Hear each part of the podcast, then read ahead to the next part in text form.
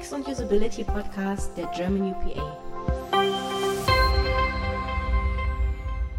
Heute mit Matthias C. Schröder. Hallo zu einer weiteren Ausgabe des UX und Usability Podcasts. Das Thema Reifegrade zieht sich gerade wie ein roter Faden durch unsere aktuellen Webinare und so auch durch unsere Podcast-Reihe. Unser heutiger Gast, Ulf Schubert, wird über das Thema sprechen, was, wenn UX nicht mehr ausreicht. Und am Ende geht es auch noch um die alles entscheidende Rostbratwurst-Frage. Denn Ulf hat seine Karriere in Thüringen gestartet, war dort an der Bauhaus-Universität und Geschäftsführer einer Agentur im Bereich Medical Usability und ist jetzt Leiter der User Experience Abteilung bei der Nürnberger DATEV. Und viele werden ihn auch von ux-blog.de kennen. Ulf wird am Mittwoch, den 17. Oktober um 17 Uhr ein Webinar geben, zu dem ihr euch über germanupa.de anmelden könnt. Falls ihr dies hier nach dem 17. hört, dann könnt ihr dort immer noch die Aufzeichnung sehen. Jetzt aber herzlich willkommen, Ulf.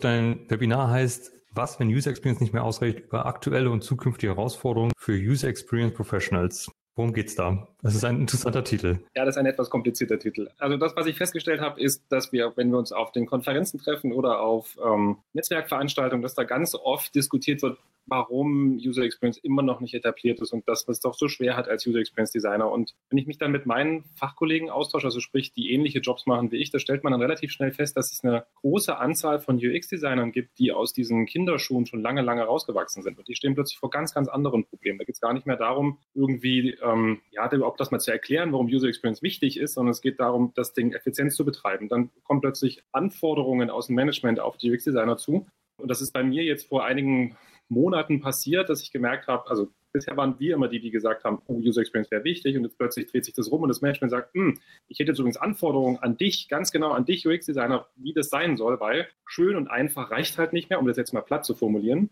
ähm, sondern es geht darum, dass wir Produkte bauen, die spezielle Marktlücken treffen, die spezielle Positionierung erfüllen, also Design ist in den reiferen Unternehmen, also die, die so Heizberg-Modell Reifegrad 3 bis 4 erreicht haben. Design hat dann tatsächlich einen Geschäftsauftrag. Und das war genau der Grund zu sagen, hm, ich erzähle einfach mal darüber, wie es mir damit geht, dass ich plötzlich eben nicht mehr nur der UX-Designer bin. Als, ich habe mal angefangen als UX-Designer vor, vor 18 Jahren habe ich mal angefangen als UX-Designer und heute bin ich halt so so ein, weiß nicht, fast schon so ein Einhorn, wo es darum geht, du bist Change Manager, du bist irgendwie Design Thinking Coach, du versuchst irgendwie zu inspirieren, du versuchst irgendwie die Organisation zu entwickeln und du willst auch noch UX-Design machen und, und User Experience voranbringen. Und das alles insgesamt ist halt doch ein komplett anderes Berufsbild, als ich mir das vorher mal gedacht habe. Und das war der Punkt zu sagen, ich biete dieses Webinar an äh, für Menschen, also für UX-Professionals, die sich darauf vorbereiten wollen, was passiert, äh, wenn sie mal dahin kommen oder halt für die, die mittendrin sind in solchen Diskussionen und plötzlich vor komplett neuen Herausforderungen stehen, auf die es eigentlich keine Antwort in Büchern gibt. Und wenn mein Unternehmen noch im Reifegrad 1 bis 2 ist, äh, kann ich trotzdem noch irgendwas mitnehmen aus dem Webinar?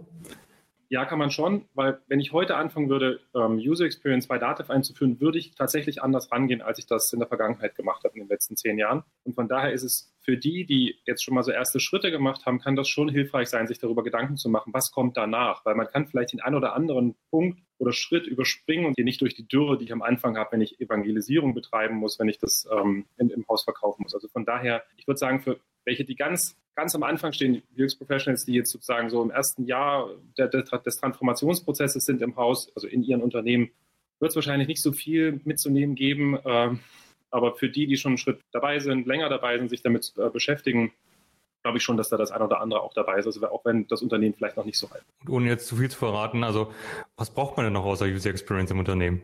Naja, ich habe es ich vorhin schon so ein bisschen versucht zu erklären. Also im Grunde haben wir die letzten 20 Jahre versucht, Produkte einfach und attraktiv zu machen. Also wir haben gesagt, wir versuchen sie so einfach wie möglich auf eine breite Zielgruppe zu machen. Und weiß nicht, als ich aus dem Studium gekommen bin, ich ehrlich, ich wollte die Welt retten. Ich gesagt, ich, ich mache total tolle Produkte, alle freuen sich drüber und, und das ist das, was ich machen will. Und mittlerweile merke ich, dass, dass es überhaupt nicht mehr hilft, weil viele Unternehmen sind schon so drauf. Viele Unternehmen haben Produkte, die sich toll anfühlen, die sich toll auspacken lassen, die sich toll bedienen, wo die gesamte Customer Journey toll ist.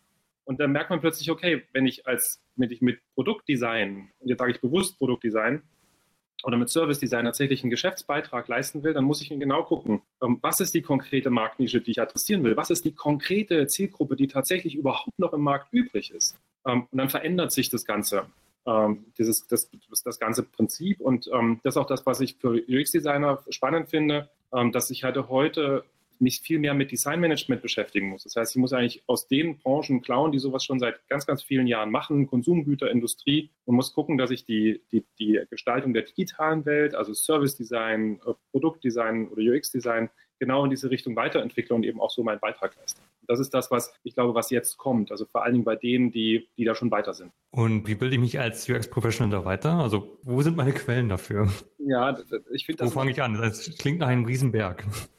Finde das immer ein bisschen schwierig, weil wenn man durch die Konferenzen tourt, ich habe das Glück, bei einem Arbeitgeber zu arbeiten, der das mir ähm, in einem guten Umfang ermöglicht und dann merkt man irgendwann, dass sich viele um die gleichen Themen kümmern. Also da kommt so in dem einen Jahr ist mal das dran, im nächsten Jahr ist das dran und diese Herausforderungen, vor dem man steht, wenn man schon ein Stück weitergegangen ist, auch im Entwicklungsprozess im Unternehmen, die werden oft nicht adressiert. Es kommen jetzt langsam so Konferenzen auf, die sich so Leading Design nennen oder Design Management und Co., die sich mit genau solchen Themen beschäftigen. Das ist gut, aber das ist oftmals noch sehr, sehr akademisch. Von daher, ich lerne besonders viel daraus, dass ich mich mit Unternehmen austausche. Also mit, mit Fachkollegen aus anderen Unternehmen, die halt ähnliche Problemstellungen haben und dann haben wir so ein internes Format, das nennt sich UX-Runde, wo wir externe Speaker einladen, die dann bei uns ähm, konkret über ihre Erfahrungen sprechen. Ähm, und wir fahren dann halt hin und erzählen über unsere Erfahrungen und dadurch tauschen wir uns gegenseitig aus und merken dann, okay, ihr habt das in dem, die Sache so und so gemacht, ihr kennt euch mit Reifegraden so und so aus, ihr führt vielleicht über die und die Kennzahlen. Und dieser Austausch, den finde ich so wahnsinnig wertvoll. Und man merkt auch die UX-Professionals, die dann schon in einem, also die halt mehr Erfahrung schon im, im Berufsleben gesammelt haben, die schätzen diesen Austausch auch extrem. Und daher habe ich eigentlich fast nie Schwierigkeiten, äh, in den Austausch äh, einzutreten, ähm, solange die Unternehmen keine geschäftlichen Zielkonflikte haben. Äh, aber ansonsten also ist das eigentlich eine sehr, sehr wertvolle Quelle. Und ich kann es nur jedem empfehlen, auch solche, solche Austauschmöglichkeiten zu nutzen. Das ist nicht nur hilfreich, wenn man schon länger in dem Business unterwegs ist, sondern das hilft auch gerade am Anfang. Das klingt sehr gut. Hast du ein konkretes Beispiel, wo du was von jemandem mitgenommen hast und bei euch eingeführt hast oder andersrum? Ja, das, was mich vor einer längeren Zeit mal extrem nach vorne gepusht hat, ich habe mir mal bei, bei den Head Engineers von Siemens angeschaut, wie die ihr Produktdesign führen und wie sie Unternehmensstrategien in Produktdesign überführt haben. Da haben sie so ein Workshop-Format berichtet, wie sie das damals gemacht haben für ein spezielles Gerät. War auch ein Austausch, gab es äh, mit dem UX-Stammtisch gab es einen Austausch und auch mit der, mit der UX-Runde bei uns. Und das hat mich total nach vorne gepusht, dieses Format zu verwenden. Und ich hoffe, also der Gegendeal war sozusagen, wir erzählen was darüber, wie wir Personas verwenden. Und ich hoffe, dass es ihnen genauso viel gebracht hat wie mir, aber das war für mich also ein richtiger Boost nach vorne. Und jetzt macht die Dativ das auch so? Äh, ja, es ist schon lange her. Wir haben das vor weiß nicht, vor sechs Jahren haben wir das gemacht. Also wow. der Austausch war so um die, weiß nicht, vor sechs, sieben Jahren in etwa. Ähm, und wir haben dieses, dieser, dieses Workshop-Format zur Ableitung oder zur Überführung von Marke und Unternehmensstrategie in Designziele, in Designstrategien, das haben wir 2012 gemacht. Und das ist die Grundlagen für unsere Design-DNA. Spannend. Und was denkst du allgemein, wie wird sich die UX-Branche gerade unter, hinter dem Gesichtspunkt entwickeln? Also ich glaube, wir müssen uns als UX-Designer, oder jetzt gucke ich mal auf die Inhouse-Leute. Ich glaube, was sich da verändert, ist, dass man sich, dass wir uns tatsächlich mehr mit Design-Management beschäftigen. Das ist mal so ein Punkt. Ähm, ich glaube, wir werden noch stärker, als das jetzt in den so letzten drei, vier Jahren propagiert wurde, wo es um Designstrategie ging. Wir werden stärker auch in die Unternehmensführung eingreifen müssen oder das ist vielleicht das falsche Wort, unseren Beitrag leisten, ähm, um die Unternehmensführung voranzubringen, indem wir nämlich tatsächlich auf bestimmte Daten hinweisen, also Nutzungsverhalten, also oder Daten aus Nutzungsverhalten, Messungen einfach verwenden, um daraus Kennzahlen zu generieren, die dann wiederum dem Management helfen, die richtigen Ziele zu setzen, den richtigen Fokus für die Teams zu setzen. Was sich daran anschließt, glaube, was sich komplett verändern wird, ist die Art und Weise, wie wir überhaupt Design machen. Also heute hat man oft nur so dieses, okay, der UX-Designer ist der, der Guru oder das ist der Designgott, wie man manchmal so sagt. Und ich glaube, in Zukunft ist das genau nicht mehr das, wie es funktionieren kann. Also ich glaube, in Zukunft wird es eher darum gehen, dass wir UX-Designer Teams befähigen, dass sie eigenes Design, also dass sie das nicht nur eine Person designen können, sondern das gesamte Team versteht, wann ist gut gut. Und die Teams brauchen einfach Befähigungen, Kennzahlen, Methoden, damit sie es selber erkennen können. Und die X-Designer fokussieren sich mehr auf bestimmte Dinge, auf, auf Spezialdinge, auf schwierige Sachen und versuchen aber eigentlich auch das Team voranzupushen. Und ein letzter Punkt noch, äh, der ich glaube, der sich, oder wo ich glaube, dass es sich komplett verändern wird, ist die Art und Weise, wie wir mit dem Thema Innovation umgehen. Heute erlebe ich noch relativ wenige UX-Designer, die das Thema Innovation verstehen oder wie sie durch Innovationsprozesse, durch Innovationsmethoden das Unternehmen voranbringen können. Und ganz eigentlich glaube ich, dass die UX-Designer alle Fähigkeiten dafür in der Lehre schon hatten. Wir können visualisieren, wir können die richtigen Probleme adressieren, wir können sie erkennen, wir können Anforderungen daraus ableiten. Und ich glaube, so dieses Ganze, was mal unter dem unter dem Schlagwort oder dem Würzwort, wie ich es mal tituliert habe, Design Thinking durchs Haus getrieben wurde. Das ist eigentlich etwas, was zum Grundhandwerkszeug gehören sollte von UX-Designern. Und ich weiß, dass es da Befindlichkeiten oft gibt. Ich habe mal eine Kollegin, die hat, die hat gesagt, oh, fang du nicht auch noch an mit Design Thinking. Ich, ja, im Grunde, das Design Thinking ist uralt, aber die Methodiken sind die gleichen, die wir auch propagieren. Und es, am Ende geht es darum, das äh, Unternehmen zu inspirieren, Gruppen zu inspirieren. Und das können wir total gut. Wir müssen es halt nur mehr machen. Und ich glaube, als Profession uns dahin auch weiterentwickeln. Das ist so das, was ich glaube, was sich so im, im Groben verändern wird. Siehst du da irgendeinen Ausbildungsanbieter, der darauf, darauf vorbereitet ist, das anzubieten? Also jetzt nicht nur universitär, aber private Anbieter vielleicht? Oder also muss man sich das alles selber arbeiten, durch Austausch mit anderen? Sag mal so, wenn ich, wenn ich heute von, von, von, der, von der Schule kommen würde und überlegen würde, wo würde ich studieren tatsächlich, würde ich mir eine Universität aussuchen, die möglichst breit aufgestellt ist. Also es gibt ein paar, die, ähm, die nicht nur so einen reinen Designfokus haben. Also wenn ich selbst habe hab an der Bauhaus-Universität studiert und da war es so gemacht, dass es drei Studiengänge gab, die zusammengepasst haben. Technologisch, philosophisch und eben auch gestalterisch. Ähm, wo ich ein ähnliches Modell jetzt gefunden habe, ist in der TH Ingolstadt. Das ist unglaublich schön, wie sie diesen, diesen äh, äh, User Experience Design heißt der, der Studiengang Studiengang dort aufgebaut haben, der hat technologische Aspekte, der hat genau diese Inspirationsmomente, der hat dieses finde das richtige Problem, finde die richtige Lösung, hat einen Kreativitätsprozess in der Ausbildung. Also ich würde genau nach solchen Ausbildungen suchen, äh, wenn ich ganz am Anfang stehen würde. Wenn ich jetzt schon im Berufsleben stehe und jetzt eben keine Zeit mehr habe, jetzt zu sagen, oh, jetzt gehe ich nochmal studieren oder irgendwas, dann würde ich bei den großen Anbietern gucken. Also Artop hat äh, äh, Elemente in der Ausbildung. Dann äh, in Deggendorf gibt es Elemente. Die Nürnberger haben Elemente. Also es gibt eine relativ lange Liste an, an Weiterbildungsanbietern, die in die Richtung was bringen. Das Hasso-Plattner-Institut selbst macht eine Ausbildung in diese Richtung, weil das dann eher so Einzelteile sind. Das ist nicht, ich kenne jetzt keine Ausbildung, die das insgesamt übergreifend betrachtet. Und es gibt so die einen, die machen tatsächlich äh, Innovation, Design Thinking und solche Sachen. Also ein Anbieter, wo ich sagen würde, boah, da gehst du hin, da hast du es fällt mir jetzt spontan nicht ein, weil die alle doch sehr spezialisiert sind. Also Ausbildung ist halt ein großes Thema. Gibt es allgemein irgendwelche Sachen, die du dir für die UX-Branche wünschen würdest? Also ich formuliere es mal ganz platt. Ich, ich würde mir persönlich wünschen, dass wir wegkommen von diesem rückwärtsgerichteten Blicken, wo wir sagen, oh, uns geht so schlecht und wir kommen nicht voran und UX ist so schlecht dran. Dass wir hinkommen zu einer, zu einer Betrachtungsweise, was können wir jetzt verändern? Die, die digitale Transformation stellt alles auf den Kopf. Und ich meine, ich arbeite in einem Unternehmen, wo, wo klar ist, also viele unserer Mitglieder machen nichts anderes außer, außer Daten von Papier in digital zu wandeln und wieder zurück. Ich meine, da ist ganz viel Wissen dabei, aber es verändert sich komplett. Das gesamte Geschäftsmodell verändert sich, die gesamte Art und Weise, wie die Welt funktioniert, verändert sich.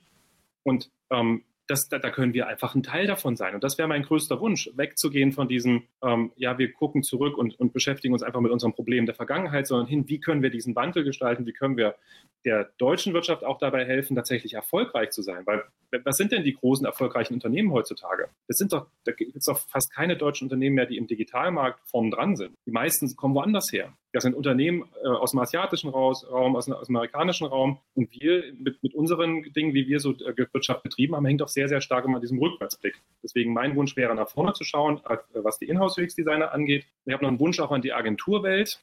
Weil ich erlebe noch ganz viele Agenturen, die sich darauf fokussieren, im Sinne von, ich nehme der, dem, einem Unternehmen einfach irgendwelche Aufgaben ab. Gib mir einfach irgendein Designprojekt, irgendeinen Usability-Test. Also die, du kriegst dort Methoden verkauft, wo die Agenturen davon ausgehen, gib mir was, ich mache damit was und du kriegst was zurück. Und ich glaube, was heute angesagt ist, ist eigentlich eher als Agentur auch Unternehmen zu befähigen. Also dahin zu kommen, dass man sagt, ich, ich zeige dir, wie was geht und ich mache mich bewusst wieder überflüssig. Also so wie es jetzt auch die Michaela und die Stefanie auf der MOOC vorgestellt haben, wie wir zusammen mit Usability.de zum Beispiel Usability-Testing betreiben, ist ein komplett anderes Modell. Ist nicht mehr dieses klassische Auftraggeber-Auftragnehmer-Verhältnis, sondern eigentlich ist das, wir arbeiten da zusammen und sorgen dafür, dass wir zusammen auch immer besser werden und lernen. Und ich glaube, davon brauchen wir mehr. Also weil wir insgesamt auch ähm, die Unternehmen äh, in der Wirtschaft müssen mehr untereinander lernen und mehr voneinander lernen, um tatsächlich in dieser digitalen Transformation nicht nachher als die hervorzugehen, ja, die halt dann immer nur hinterherrennen. Kann ich nur voll zustimmen. Du hast gerade gesagt, Inhouse und Agenturleben. Das ist eigentlich so, was dich so durch dein Leben begleitet. Du hast auch mal in einer Inhouse-Agentur angefangen im Medical Usability-Bereich und bist jetzt im Inhouse-Bereich in der kaufmännischen Software. Wie kamst du in den Schritt? Also ich habe im Agenturbereich angefangen, ähm, einfach aus dem Studium heraus gegründet, mit der großen Idee zu sagen, Unternehmen versprechen über die Marke bestimmte Dinge, eine bestimmte Positionierung und die müssen sie über die Produkte erfüllen. Das ist etwas, was, ich schon, was mich schon mein ganzes Leben eigentlich vorantreibt. Und im Agenturbereich habe ich dann oft gesehen, du wirst dann eingekauft, machst dann irgendein Projekt, machst irgendeine Webseite, irgendein Medizingerät, irgendein EEG-Gerät oder irgendein äh, Röntgensystem oder was auch immer. Und du siehst aber nie, wie das im Markt performt. Weil du wirst dafür eingekauft, einen kleinen Teil von diesem Prozess zu machen. Und das war, da war ich irgendwann bei der Punkt gekommen, wo ich gedacht habe, nee, irgendwie ist das nicht. Du hüpfst von einem Projekt zum nächsten und du siehst nie, was dein, was das Ergebnis deiner Arbeit ist. Und ähm, der große Wunsch, als ich zur DATEV kam, war zu sagen, ich möchte nachhaltig an der Organisation mitarbeiten. Ich will nicht nur Unternehmen erklären, wie sie es generell machen können und,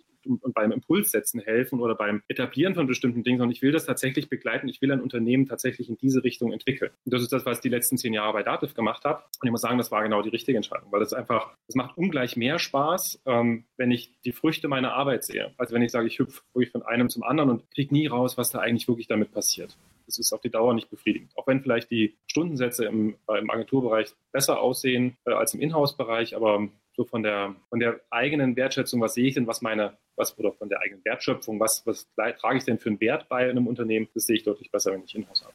Und wie du sagst, du bist jetzt bei Dativ, äh, wenn man den Namen Dativ hört, dann denken wahrscheinlich die meisten an Bürokratie, Formulare, unglaublich große Datenbanken, viele Berechnungen. Ist es genau das?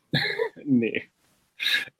Also, oder vielleicht doch ja. Also es hat die, man muss sehen, aus welcher Welt kommt denn die DATEV. Die, die DATEV äh, ist eine Genossenschaft für Steuerberater, Wirtschaftsprüfer und Rechtsanwälte. Und aus dieser Welt kommen wir. Das heißt, viel von, von, den, von diesen Berufen beschäftigen sich damit, irgendwas von Papier in digital in Papier zu verwandeln mit Berechnungen dazwischen und Prüfungen. Und es ist sehr, sehr viel so papierbehaftete Prozesse. Und so sehen halt auch unsere, oder so sahen auch unsere Produkte aus. Aber halt viele Erfassungsmasken, ganz klar, weil da muss ja irgendjemand eintippen. Mittlerweile ist es so, dass die, die gesamte Produktlandschaft so komplett im Wandel ist. Das heißt, so eine, wenn man sagt, oh, ich kann vor zehn Jahren die Dativ und man guckt sie sich heute an, ist es überhaupt nicht mehr vergleichbar. Also ja, wir reden schon auch noch über so äh, Eingabeeffizienzen und solche Dinge, aber es geht viel mehr um Automatisierung, um äh, autonome Systeme, um darum, wie können wir die, die gesamten Prozesse so aufstellen, dass tatsächlich die Wirtschaftlichkeit oder die Effizienz der Prozesse nach oben gebracht wird, dass das Erlebnis derer, die in diesen Prozessen arbeiten, nach oben gebracht wird. Das ist eher der, der Kern. Das ist das, was es auch spannend macht. Ich meine, was das Coole an dem ganzen Umfeld ist, du hast halt unglaublich viele Betätigungsfelder.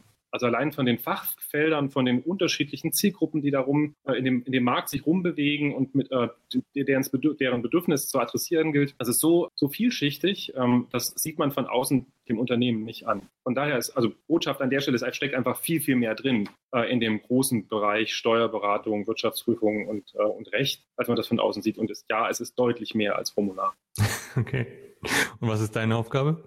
Äh, was ist meine Aufgabe? Das ist gut. Ja. Ähm, also vor einiger Zeit hätte ich noch gesagt, ich bin für die Produktgestaltung verantwortlich in der, im Hause Dativ. Das bin ich immer noch. Ähm, ich leite die User Experience Abteilung. Da stecken Themen drin wie Requirements Engineering, User Research und User Experience Design, aber auch Design Thinking. Das heißt, ein Stück weit bin ich Organisationsentwickler, ein Stück weit bin ich Change Manager, ein Stück weit bin ich Design Manager, ein Stück weit bin ich UX oder Head of UX, wie man das so neudeutsch sagt. Also ich habe sehr, sehr viele Aufgabenbereiche und die verändern sich jetzt auch mit diesem, mit dem Wandel, den das Unternehmen durchläuft, verändert sich auch meine Position. Von daher, ich glaube, das musste mich nochmal in fünf Jahren fragen, was meine mhm. Aufgabe war in fünf Jahren, weil dann kann ich es tatsächlich besser einschätzen, weil aktuell sind wir mitten im Wandel und ich, also du tust halt das, was gerade anfällt, um den Wandel in Richtung bessere User Experience voranzutreiben. Verstehe. Und wie ist die UX-Abteilung strukturiert? Also seid ihr so eine Art Inhouse-Agentur und arbeitet für die verschiedenen Produkte oder wie funktioniert UX bei Dativ? Wir haben so den klassischen Weg durchlaufen. Also wir haben angefangen mit einem ganz kleinen Team, da wurden damals zwei Leute benannt, äh, die, die waren dann jetzt plötzlich für Usability zuständig. Damals hieß das noch Ergonomie. Ähm, und dann hat sich das entwickelt von einem zentralen Team, was tatsächlich wie ein Dienstleister funktioniert hat, ähm, hin zu einer Designorganisation, die wir heute haben, wo wir sagen, wir haben noch ein kleines Team, was im Wesentlichen so den Betrieb der UX-Infrastruktur äh, verantwortet und auch sowas wie Style Guides und solche Dinge. Aber der Rest, also die eigentliche UX-Arbeit, findet eigentlich so nah wie möglich am Produkt statt. Also die UX-Designer an sich sind, äh, also mal, weiß nicht, 80 Prozent der UX-Designer oder 90 Prozent der UX-Designer sind integriert in die Projekte, arbeiten vor Ort in den Projekten, sind Teil der, des agilen Teams. Je nachdem, wie weit das Team schon sich in Richtung Agilität entwickelt hat. Also es ist komplett anders. Also es ist nicht mehr so, dass man sagt, ähm, wir hätten da so eine Person oder ein Team, was, was dann die Gestaltung bestimmt, sondern es ist eigentlich ein, eine komplexere Organisation mit unterschiedlichen Mitteln, die wir verwenden, um, ja, ich muss sagen, eine Kleinstadt eigentlich dahin zu bewegen, dass wir eine gute Produktgestaltung ähm, erzeugen können. Verstehe. Und ihr habt auch zusammen mit der Agentur Design Affairs die ja. Dativ Design DNA geschaffen, also ein Designsystem, das auf über 200 Softwareprodukte bei der Dativ angewendet wird. Und 2016 habt ihr dafür auch den EF Design Award bekommen. Genau. So eine riesen Mammutaufgabe. Wie geht man da überhaupt dran? Also wo startet man da? Ganz ehrlich, man muss ein bisschen größenwahnsinnig sein, weil solche Dinge, also erstmal sind das unglaublich viele Produkte. Und ja, wie, wie kommt ihr auf 200 Produkte? Vielleicht das auch noch ganz kurz. Ja, wie kommen wir auf 200 Produkte? Das ist halt, also eigentlich sind es so zwischen 200 und 250, je nachdem, wie man zählt. Und das, das ist so aus der klassischen Softwareentwicklung von, weiß nicht, von vor ein paar Jahrzehnten, wo man gesagt hat, ich habe halt für jedes für das Problem irgendwie ein Softwareprodukt, was ich ausliefere und was ich auf eine DVD oder damals eine CD oder Diskette bringen musste. Ähm, und die haben sich halt weiterentwickelt und das haben wir halt heute an manchen Stellen immer noch, wo wir sagen, okay, wir haben halt Produkte, die müssen auf eine DVD. Das ist immer noch so. Wir haben aber auch Produkte, die gehen auf einen, auf, sind im Rechenzentrum in der Online-Welt lebendig oder existieren dort und dann sind es plötzlich keine Produkte mehr, sondern es sind plötzlich Services und dann weißt du nicht mehr so ganz genau, wie du das schneiden musst. Aber daher kommt diese hohe Zahl. Mhm. Einfach viele, viele unterschiedliche ähm, Bedürfnisse und Bedarfe abdecken und auch den Anspruch haben, Vollsortimenter zu sein. Also sprich alles das zu können, was eine, Steuerkanzlei, was eine Rechtsanwaltskanzlei, was ein Wirtschaftsprüfer eigentlich so im tagtäglichen Leben braucht, auch was Unternehmen tagtäglich brauchen. Äh, und das ist dann einfach eine relativ große Bandbreite an wirtschaftlichen Aufgaben. Und wie fängt man da an? Also, ja, also fängt man mit A an und hört dann irgendwann Jahre später bei Z auf oder? Nein, nein, nein, nein. Was war das Konzept hier? Das ist am Ende, am Ende kann man das wirklich vergleichen, wie wenn du versuchst, irgendwie eine Kleinstadt zu verändern. Du, du, du fängst erstmal damit an, dass du versuchst herauszufinden, wo will das Unternehmen eigentlich hin. Was ist die Vision des Unternehmens, die Mission des Unternehmens, was ist die Unternehmensstrategie, was ist die Markenpositionierung und leitest dann daraus wie ich es vorhin schon erzählt habe, ähm, leitest dann daraus die, die strategischen Eckpfeiler sozusagen ab. So haben wir das auch gemacht. Wir haben erstmal tatsächlich so eine Designstrategie erarbeitet, was wollen wir eigentlich tun, welchen Beitrag wollen wir zukünftig leisten. Das haben wir aber nicht alleine gemacht, sondern wir haben es gleich mit dem mittleren Management zusammen gemacht. Das war das, was ich damals auch von Siemens gelernt hatte, dass das eine gute Idee ist und das hat bei uns tatsächlich gut funktioniert. Ähm, und dann ist es nichts, wo man sagen könnte, okay, jetzt mache ich einen Masterplan und fange bei A an und höre bei Z auf, sondern im Grunde geht es darum zu gucken, also ich kann nicht 200 Produkte alle einfach umstellen, das ist betriebswirtschaftlich nicht sinnvoll und auch nicht möglich. Also muss ich gucken, womit fange ich an? Wo ist die Zeit gerade richtig? Dann fange ich an zu inspirieren. Wir haben ganz viele Leuchttürme gebaut und haben gezeigt, wenn diese Welt, also wenn diese Design-DNA Wirklichkeit wird, wie fühlt sich dann diese Welt an? Wir haben ganz viel das Thema ähm, Innovationen verwendet, um, um, Geschichten zu erzählen, in welche Richtung geht das Ganze. Wir haben angefangen, Governance aufzubauen, also sprich tatsächlich dann irgendwann zu gucken, wie viel Prozent der Produkte sind denn umgestellt. Wie reif ist denn die Organisation? Also wir haben das nicht nur fokussiert auf die Produ aufs Produktdesign betrachtet, sondern Designstrategie war, ein, war, eine gesamtheitliche Strategie fürs Unternehmen und für die Produktgestaltung. Also von allen, wie ist die Designorganisation aufgebaut, wie führen wir Design, wie machen wir Design, wie sieht es denn wirklich im Detail aus, welche Kompetenzen muss das Management haben und so weiter. Also das ist ein relativ breites, ähm, breites Feld gewesen. Und man muss auch dazu sagen, wir sind jetzt, also wir haben 2012 haben wir angefangen mit dem ganzen Veränderungsprozess. 2016 waren wir so weit, dass die ersten Produkte auch in, den, in der Design-DNA unterwegs sind. Wenn man heute anschaut, sind einige etliche Produkte schon in diesem, äh, in diesem Gestaltungsstil unterwegs, aber wir haben noch eine Menge Arbeit vor uns. Und ich glaube, das wird auch nie aufhören, weil in dem Moment, wo wir sagen, okay, wir haben jetzt alle Punkte unserer Designstrategie abgearbeitet, was aktuell der Fall ist, heißt schon wieder, okay, was, was, ist das, was kommt jetzt? In, in, welche Richtung bewegt sich das jetzt Ganze? Und dann kommt dazu, die digitale Transformation drückt von außen, die Kunden oder die Anwender emanzipieren sich, es, man hat überall Bewegung und, und überall drückt es in irgendwelche Richtungen. Ich meine, wir reden ja hier nicht über, wir machen mal eine kleine Software, sondern wir machen ja große Systeme, die ja ganze Unternehmen bewegen können, komplette betriebswirtschaftliche Ketten sozusagen in Gang halten können. Da steckt schon ein bisschen mehr dahinter. Also da braucht man schon ein bisschen längeren ein bisschen längeren Atem, um das in die richtige Richtung zu tun. Also ich denke mal, ihr stoßt vielleicht auch auf ein bisschen Widerstand, das neue System anzuwenden. Wie überzeugt ihr eure Anwender quasi, in dem Fall internen Anwender? Unsere internen Anwender. Also wie überzeugt ihr eine Produktabteilung, das System zu verwenden? Stößt, stoßt ihr da auf Widerstand überhaupt oder sind die alle begeistert zu sagen, endlich ein Designsystem, wir können unsere Software umstellen? Also es wäre natürlich schön, wenn wir einfach loslaufen würden und sagen, da ist die Design-DNA und jetzt, ähm, jetzt würden sie alle benutzen.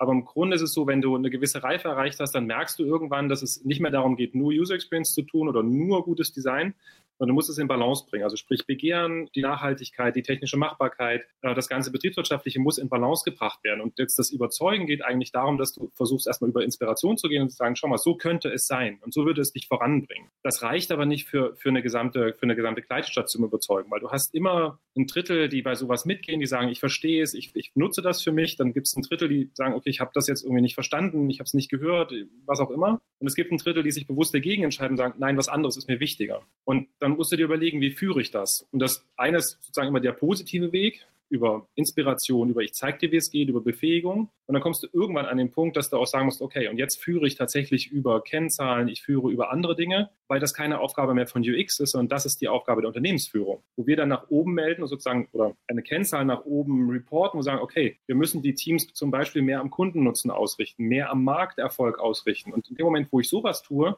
dann verändert sich es wieder. Und dann sind Teams auch interessierter daran, sich mit dem Thema Produktdesign zu beschäftigen und dann sind sie interessierter daran, es auch umzusetzen. Das heißt, auch da, es gibt so keine einfache Lösung, wo du sagst, ja, mach halt die Design-DNA besonders schön oder mach ein lustiges Video dazu äh, oder mach irgendwelche Aufsteller, sondern im Grunde musst du bei dem Wurzeln des Managements anfangen und dort bewusst Stellschrauben drehen und Inspiration und verschiedene andere Dinge tun. Und dann springen so Stück für Stück äh, die Teams auf, aber auch nur bis zu dem Grad, wo die Organisation sagt, es ist sinnvoll. Und dann kommt irgendwann die Diskussion, wo es heißt, okay, und jetzt ist es hier nicht mehr sinnvoll. Und dann diese Zielkonflikte, die muss man aushalten, die muss man sich stellen und die muss man auch konstruktiv gestalten. Das heißt, das war auch das Plädoyer von vorhin, so dieses, oh, wir werden nicht verstanden, das nützt einem da gar nichts. Sondern dann muss ich eigentlich gucken, wie bringe ich diesen Zielkonflikt in Balance. Das ist dann die große Herausforderung. Verstehe. Bei so einem großen Designsystem, wie viele Leute sind bei euch in der UX-Abteilung? Ähm, in der UX-Abteilung sind wir gar nicht so viele. Also wir sind zentral User Researcher, Requirements Engineers und äh, UX-Designer sind es, glaube ich, 20, sowas in der Richtung, 24. Und insgesamt gibt es 40 UX-Designer in der Organisation. Ähm, Requirements Engineer zähle ich jetzt mal gar nicht, sind also ja. nur die UX-Designer, es gibt noch viel mehr Requirements Engineers auch. Von daher, wie ich es vorhin schon gesagt habe, ist ein kleines Team zentral und ansonsten ja. die Masse arbeitet eigentlich in den, äh, in den Teams. Umso beachtlicher. Man hört ja immer vom Fachkräftemangel. Wie schafft ihr Nachwuchs zu gewinnen? Also wie schafft ihr neue UX-Designer für euch zu begeistern? Ja, das ist ein guter Punkt. Ich meine, am Anfang, äh, als ich die ersten Stellen ausgeschrieben habe, habe ich irgendwie zwei, fast zwei Jahre gebraucht, um Stellen zu besetzen. Mittlerweile ähm, haben wir einen ganz guten Ruf, was das angeht. Also auch, dass wir uns mit dem Thema beschäftigen, dass es eine Organisation gibt, die das vorantreibt, dass es dem Unternehmen auch wichtig ist. Und das führt dazu, dass wir eigentlich eine ganz gute Position haben, aber auch um Bewerber kämpfen müssen. Und das war früher nicht so. Früher hast du halt was ausgeschrieben, hast du Tonnen von Bewerbungen gekriegt. Also zumindest jetzt mal bei uns waren es eher so die betriebswirtschaftlichen Themen und Software-Themen, wo du viele Bewerbungen bekommen hast. Und heute müssen wir genauso dafür kämpfen wie alle anderen Unternehmen auch, ähm, und, um die richtigen Leute ranzukriegen. Und das ist bei UX-Designern so, aber auch bei Softwareentwicklern, bei, äh, bei Requirements Engineers, überall kämpfen wir genauso wie andere Unternehmen. Also da es ist immer noch eine gute Idee, ein UX-Studium zu beginnen. Es ist, also, der Bedarf ist noch dafür da. Also, User, also wer heute sich mit User Experience Design beschäftigt, mit Design Thinking oder mit dem Studiengang, also sprich so diesen breiter aufgestellten Studiengang, kann ich nur empfehlen. Man kann sich auf die Straße stellen und kann sagen, ich wäre fertig und dann kann man darauf warten, wie sich die, die, die Unternehmen bei einem bewerben. Also, ähm, mein gut, es gibt so ein paar Sachen, auf die man Acht geben muss, im Sinne von, man sollte ein Portfolio haben, was man zeigen kann. Aber ansonsten ist der Markt gerade grandios. Also die Möglichkeiten, die sich gerade bieten, das ist unglaublich. Du selber bist ja, wie du schon selber sagtest, äh, schon sehr lange dabei in der UX-Branche und seit 14 Jahren schreibst du unter ux-blog.de. Natürlich ist UX das Thema, aber gibt es innerhalb dieses Blogs noch bestimmte Schwerpunktthemen? Hm. Nee, gibt es nicht. Also ähm, die ursprüngliche Idee von dem Blog waren zwei Dinge. Den Blog habe ich in verschiedenen Varianten, der hieß früher mal anders, gestartet, schon irgendwann im Studium, so, ja, so im Studium, also fast vor, nicht, vor 18 Jahren oder sowas. Und habe das aus zwei Motivationen herausgetan. Die erste war, ich habe verschiedene Dinge gelernt, habe Bücher gelesen, habe Konferenzen besucht und äh, mich ausgetauscht und habe dann immer wieder gemerkt, du kommst ganz schwer an so bestimmtes Wissen ran und habe dann angefangen, das, was ich gelernt habe, für mich aufzuschreiben. Und ich habe es nicht einfach irgendwo aufgeschrieben, sondern ich habe es öffentlich aufgeschrieben. Das war so der, der erste Punkt. Und der zweite Punkt war, dass ich gemerkt habe, die Usability, also die Leute, die Mediengestaltung studiert haben, zum Beispiel damals meinen Studiengang oder die sich mit Usability beschäftigt haben, die hatten es damals extrem schwer, einen Job zu finden. Ähm, es gab ein paar Unternehmen, die schon gesagt haben, oh ja, so ein so ein Usability-Engineer oder so ein äh, Arbeitsergonom, das wäre mal was ganz Tolles, das sollten wir auch mal einstellen. Äh, aber so richtig weit verbreitet war das nicht. Und ich habe dann sehr viele Stellenanzeigen einfach über Bots mir ähm, zusammengesucht und habe die dann bei mir gepostet, um einfach mit dem, mit dem Hintergedanken zu, einfach auch zu, zu zeigen, wie viele Stellen gibt es denn eigentlich in, in Deutschland. Und lustigerweise bin ich genau darüber nachher auch auf, äh, auf die Dativ aufmerksam geworden, über genau diesen Mechanismus, der dann plötzlich irgendwann mal so eine Stelle anspülte, wo ich mir gedacht habe, huch, ähm, die, ist ja, die klingt ja spannend. Ähm, das, was heute viel, viel spannender ist, sind die fachlichen Artikel, das sind die Konferenzberichte. Was total viel gelesen wird, sind so Berichte über, wie verankere ich UX im Unternehmen äh, oder was bedeutet, also was, wo, wo, entwickelt sich das ganze Thema UX Professional oder die UX-Branche sozusagen hin oder die Weiterbildungsgeschichte. Ich habe immer so eine Liste von aktuellen Weiterbildungseinrichtungen ähm, oder Studiengängen. Das wird total viel gelesen, solche Sachen. Und in dem Zusammenhang machen dann auch die Stellenanzeigen wieder Sinn, weil es halt dann, okay, ich habe halt einen fachlichen Inhalt und dann passt das sozusagen dazu zum Publikum. Aber so ganz rein so Stellensuche, das, wie ich es vorhin schon gesagt habe, der Markt hat sich ein Stück weit rumgedreht. Ich muss als Unternehmen eigentlich eher gucken, wo sind die spannenden Inhalte und mich damit hinstellen und sagen, ich hätte übrigens auch eine Stelle.